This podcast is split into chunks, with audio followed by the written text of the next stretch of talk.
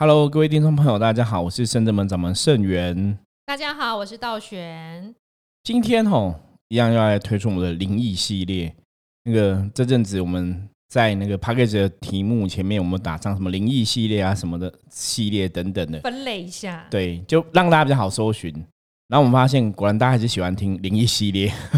要是我也很想要听，就听一些故事哈。然后我们再从这个故事，从圣智门伏魔师真实的驱魔经验、伏魔经验的角度来跟大家聊聊哈，这样的灵异事件到底是真的是假的哈？那怎么去判断事情哈？那有的当然也是当做故事听一听哦，因为你会觉得这个世界真的是非常的浩大哦。像我们昨天讲到这个圣血占卜的部分哈，我觉得这个就很特别。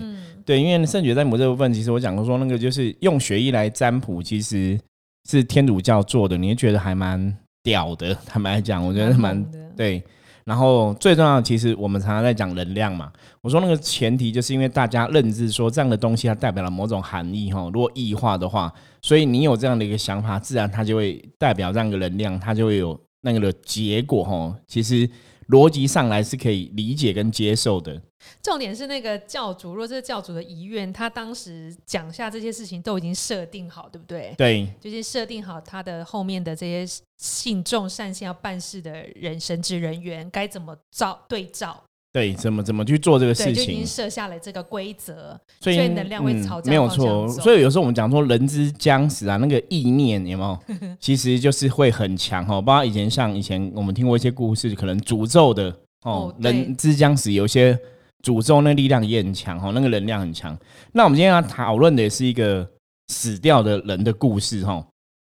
这个故事，我要跟听众朋友一样。这个故事哈是发生在西元一九一八年，在日本哈，有一个十八岁的少年哈，然后他有个妹妹三岁哈，叫橘子哈。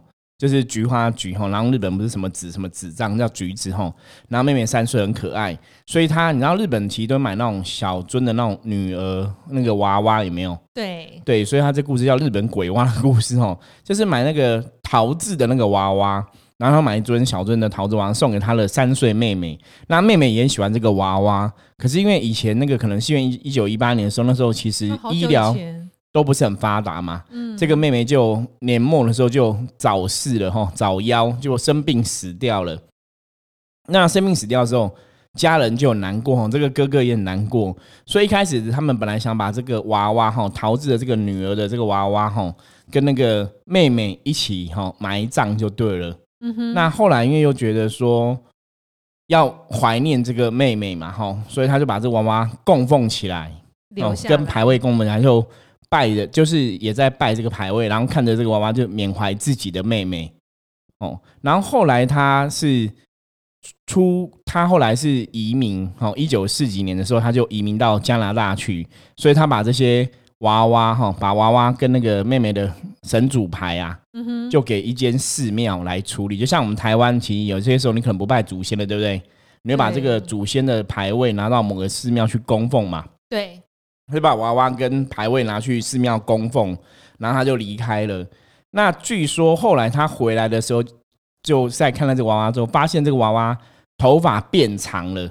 真的假的？对，就有这样的故事，娃娃头发变长就很神奇哈。所以他们说说这个小女生哦，橘子哈，后来简称叫阿橘，就是她的亡亡灵哈，灵魂是住在这个娃娃里面，所以那个头发才会一直变长哈。那到后来，现在人家去把这个新闻挖出来，他发现说，哎，这个娃娃后来都在寺庙里面供奉嘛，嗯，所以供奉人家有这样香火供奉，就是现在听说已经头发没有再变长了啦。可是之前是有这样的一个传说，就对了哈，就是有一些鬼怪的传说，就是他头发一直变长。那当然民俗的部分哦，那大家还是会实事求是嘛，对你还是想去调查研究一下，说那到底是怎么一回事哈？怎么这个头发会变长哈？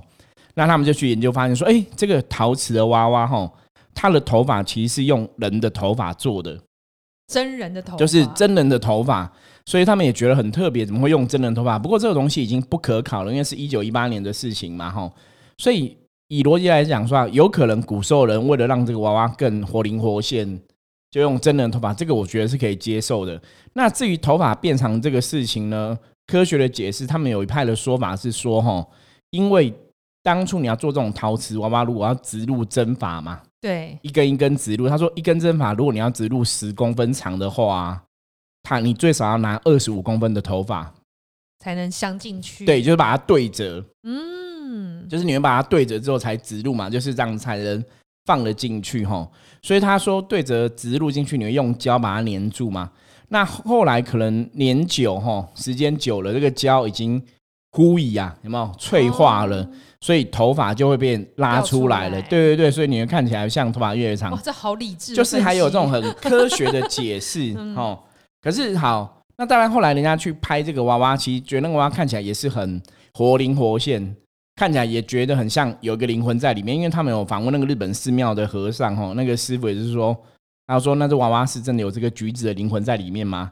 那个师傅也说：“对，有他灵魂在里面。”哦，对，所以其实那个娃娃，我有看到那个影片嘛，哈，看起来，嗯，真的是蛮看起来蛮阴，有点阴森。你又觉得是不是真的有个灵魂住在里面？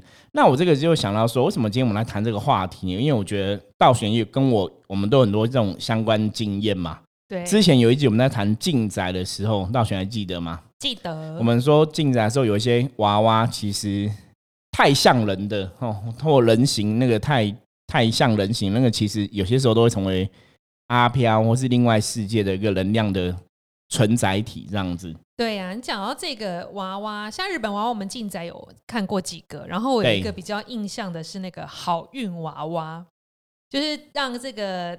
之前有，比如孕妇怀孕过，拿过这个娃娃怀孕之后，他就把这个好运娃娃传给期待怀孕的另外一个新妈，对，就是留给下一个人，对对对，然后就会传过去。然后我们之前去进宅，就是有一个善信，他很想要怀孕，所以有朋友怀孕后把这个好运娃娃传给他，他就放在床头，想要带给好运。那个好运是怀孕的孕，好运娃娃，对，怀孕的孕。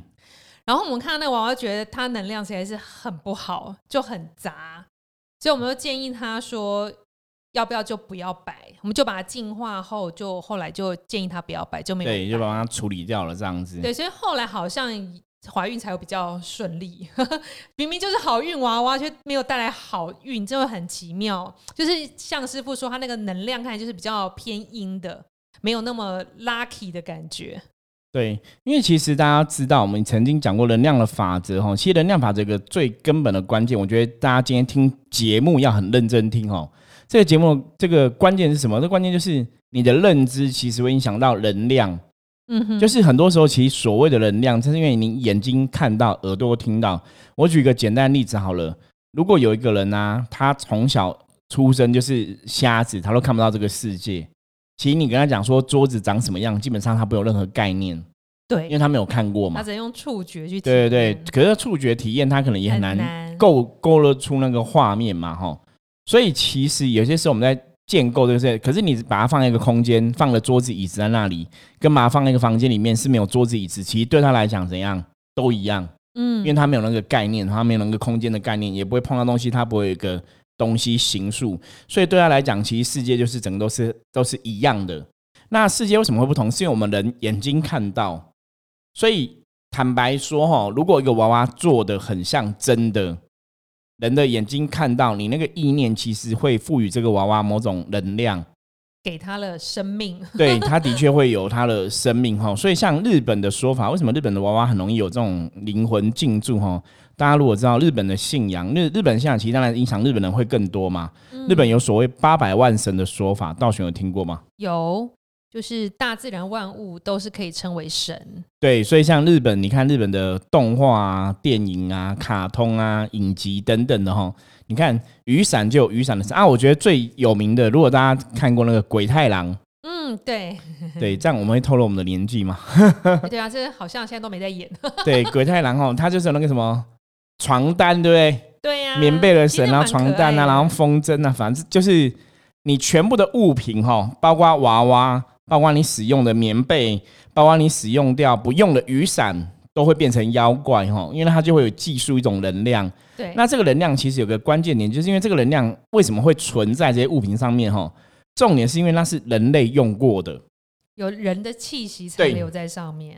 所以以能量法则来讲，就是有人的气息残留上面来讲的话，那个能量有可能就会凝结成一个凝结的能量体，不管是能量的思念体或怎么样，是如果这个东西对你这个人来讲，它有某种特别含义，哦，你在使用它，它其实就会产生了某种能量。没错，这种东西很多，在这个往生者的东西上可能会对，也是这样子。所以就像我们刚刚讲那个橘子嘛，阿橘的娃娃，其实就这样，他就是往生者，因为他三岁，他喜欢这个娃娃嘛。对，所以那个连接就会更强。对啊，像有时候我们有进宅，如果经过那种往生者的有遗物太多的，其实我们也都会建议家人整理一下，不要留。因为你如果原封不动的就放在那边，其实就是一个能量场。对。但如果你把它整理过，比如说呃捐的捐，然后不要的不要，就把那个能量场打散。其实它那个魂就是比较不会用于招阴的，因为这个地方是太熟悉了，任何地方都有它的气味跟能量。对，所以才那时候人家就觉得，哎，好像我家里人走，为什么觉得好像他一直在？因为你就维持那个现现场的现状，其实还是要整理一下。是，像我刚刚讲那个橘子阿橘娃娃那个事情，就是我刚刚讲，他刚离开之后，他家人把娃娃留着，是当做像妹妹一样在缅怀。对，所以那个其实会加强意念能量的连接。这个就可以讲到哈，跟大家讲，就像一般。呃，比较传统的家庭，嗯，长辈过世会放遗照嘛？对我刚才想这一个。对，然后其实我自己老一辈的师傅跟我讲过的哈，就说其实长辈过世啊，你遗照还是收起来好了，就是你放在心里缅怀。对，你不要挂在那里，因为毕竟他已经离开了。可是你可以去缅怀，说偶尔照片拿出来看一下，可是不要挂，不要挂出来。嗯，哦，那当然这个说法应该就会比较像刚刚道玄讲，就是因为你每天在看嘛。对，你会朝思暮想，那个意念其实是连接他，有可能这个能量会拉住你的长辈，让他没办法好好投胎。对呀，可是这传统台湾人的那个祖先的那个厅堂，不是都会左右都会挂？对，传统的比较乡下传统都会这样子。对啊，所以所以有时候以前去到那个传统乡下家，都会觉得哎，好像阿祖在。别人家阿周在，或者是阿妈在，你就觉得好像经过，好像觉得他们都在，可能就是这个感觉。对，我们之前有去进过这样的宅嘛，就是那个长辈过世的那个遗照都挂在祠堂嘛，哈。对，其实的确会有这样的感受在，那个能量的确会在，哈。所以其实如果大家有这样的话，你你我们要随着时代进步啦，与时俱进哦，风俗习惯其实也是可以调整。如果说把长辈放在心里面就好了，嗯哦，遗照不见得要挂出来，我觉得这是一个。比较好的做法，这就是我们刚刚讲，因为能量残存，重点是你脑袋的认知是怎么样，它会跟你的意念吼形成人共振。所以像包括我们之前去进宅，真的有些娃娃哈，看起来就觉得很阴森，对，或者嗯，有的悲伤都有，对，有的灰尘累积很多，其实磁场也不是很好。对，所以环境哈真的很重要。然后师傅有说过嘛，如果你真的很喜欢一个可爱的娃娃，如果你开心的时候跟他互动，就开心的时候抱着他，然后跟他讲话，这样没关系。但不要悲伤的时候才把它拿出来。如果你有一个娃娃，是你只是悲伤时候找他诉苦，对他哭，然后对他骂别人，这样其实比较容易产生负能量，残存在娃娃上面。对，那如果以日本八百万神的逻辑来讲，那个娃娃就会变成一个 怨怨灵，有点怨灵，就是难过的灵魂呐。不要讲怨灵啦，哈。所以其实那个能量的确是会残留的，哈。其实你看，像那个。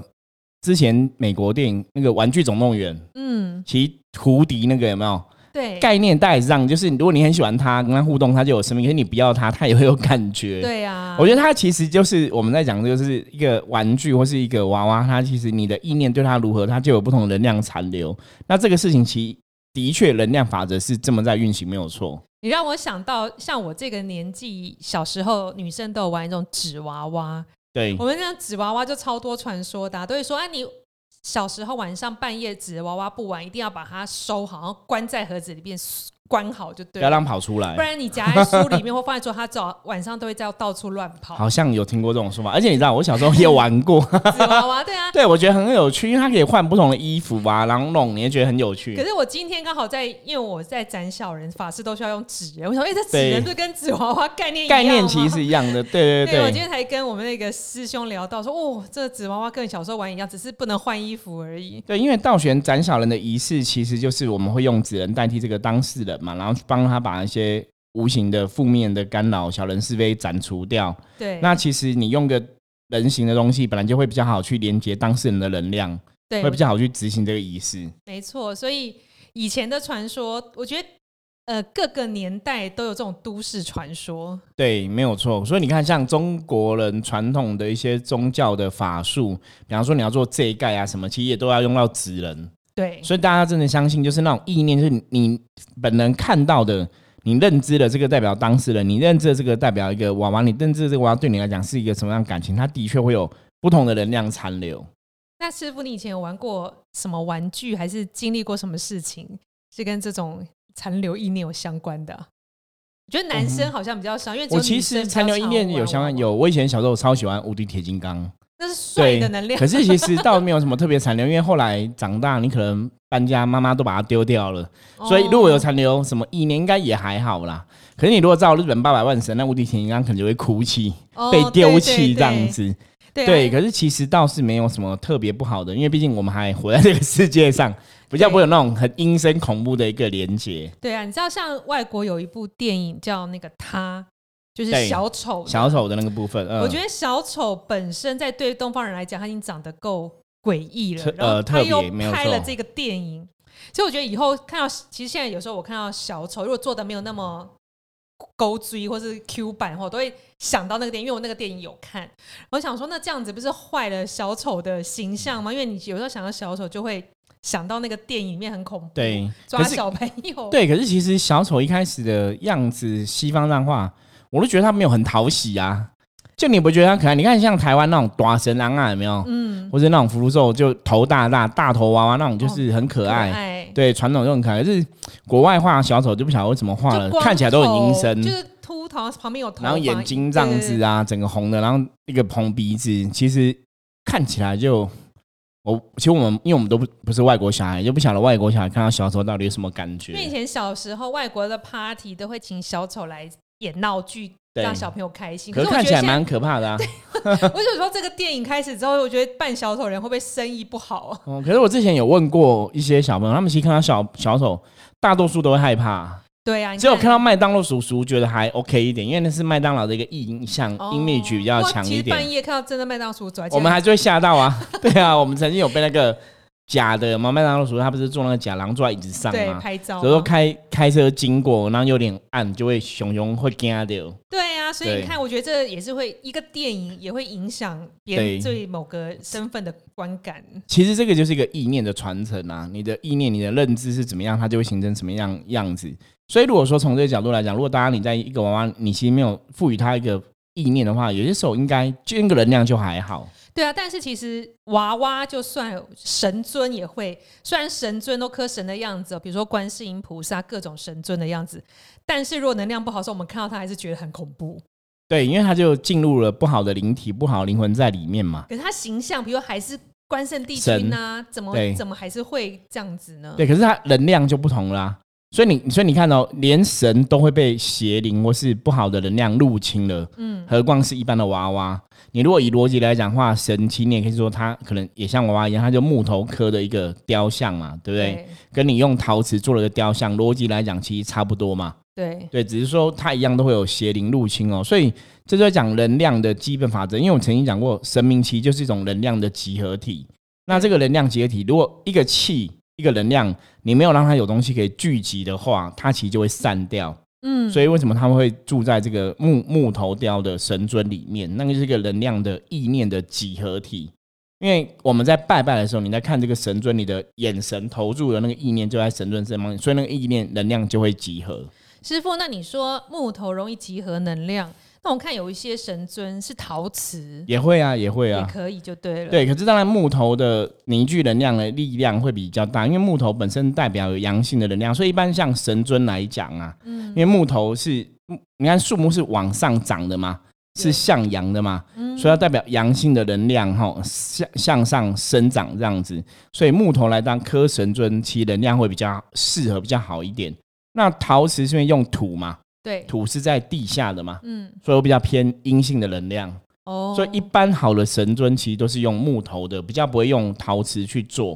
因为我记得有一派的道教是用拜陶瓷、白陶瓷那种的，对。可是陶瓷基本上不是空心的吗？对，所以其实真正的你去问真正的老师，他们都空心的神像基本上是偏不好的，因为他就没办法凝聚一个汇聚一个比较好的能量，比较容易被邪灵入侵。对，就除了陶瓷这样空性，因为因为陶瓷很多神尊都白色的嘛，对，然后嘴巴涂很红，我看到都会觉得有点恐怖。对，而且以前我还听过有说法，你那陶瓷的神像，你知道他们会怎么处理吗？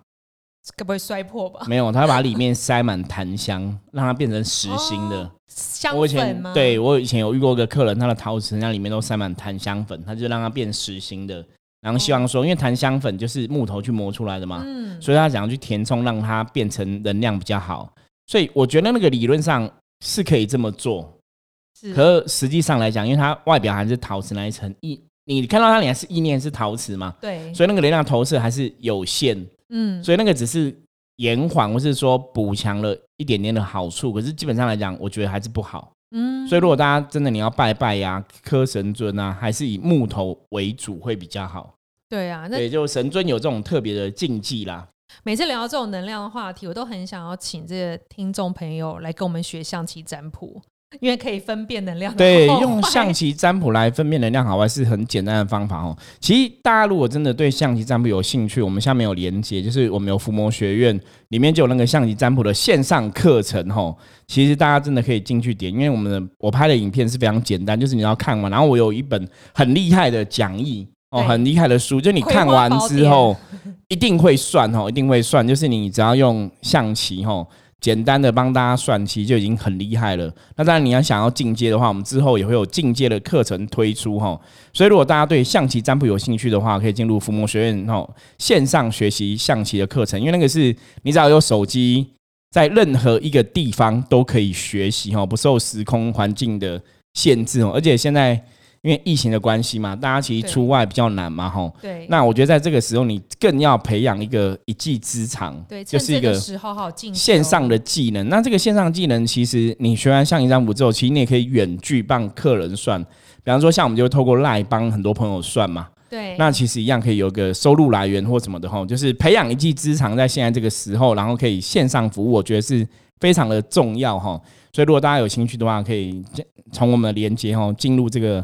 伏魔学院啊，可以线上学习象棋占卜，而且其实也可以算你自己现在这个能量好不好，或者我们刚刚讲的神尊的能量好不好，其实也可以算得出来。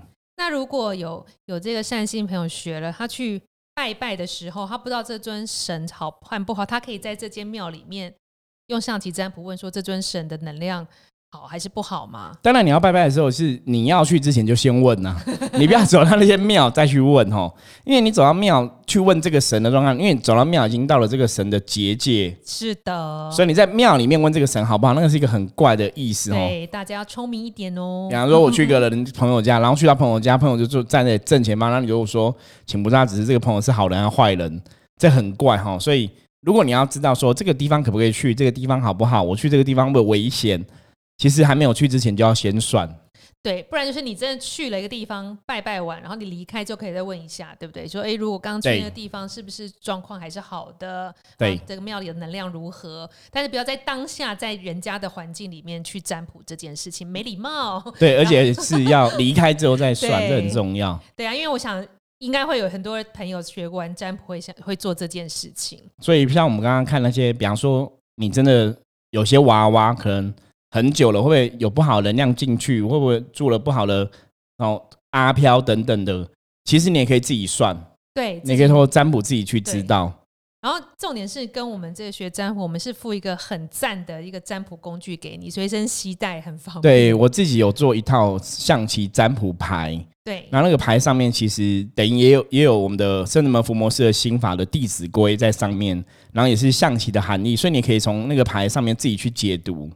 就是非常好用啦，我觉得那是那个牌其实还蛮厉害的，而且那牌是我们自己做，著作权版权都在我们自己身上，因为那是我自己写的哈。那当然也是经由神明的指示哈，给我通灵的感应，然后写下那个牌，所以用来占卜非常方便，因为牌可以随身带。